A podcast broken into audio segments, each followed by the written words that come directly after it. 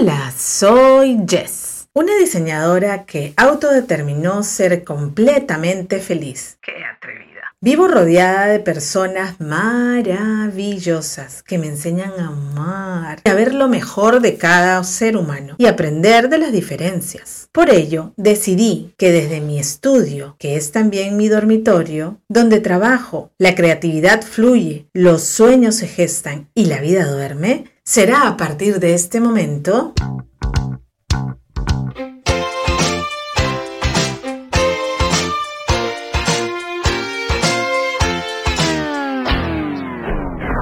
un cuarto para las cinco. Décadas. Sí, ya tengo cinco décadas. Y todo lo vivido permitirá que me exprese libremente. Con algunos temas podrás identificarte, y con otros no. Pero estoy segura que al expresarlos serán de gran ayuda para reflexionar sobre tu presente, que es ese regalo divino para que tu mañana mejore. Así que sígueme y dame permiso para llenarte de energía, como lo hago con las personas cercanas, quienes me consideran intensa, enchufada, alocada, hiperdesbordante. Yo me describo como una mujer sensible y muy apasionada. Como todas las personas, tengo mis momentos de tristeza y lloro. Esos momentos son mis enjuagaditas express del alma. Normalmente lo hago en la ducha y así las lágrimas se mezclan con el agua. Es allí donde libero las penas y eso me renueva y recarga para comenzar nuevamente. Como ser humano, he aprendido a transitar esta etapa de mi viaje en este hermoso hermoso planeta y así lograr trascender. Cada lunes solemos iniciar con los pendientes, por ello los temas serán más profundos y reflexivos. Los viernes, cuando lo único en lo que queremos pensar es en el fin de semana, los temas serán más ligeros. Y los miércoles usaremos nuestra ficha ring para viajar en el tiempo a los ochentas. Te esperamos en un cuarto para las 5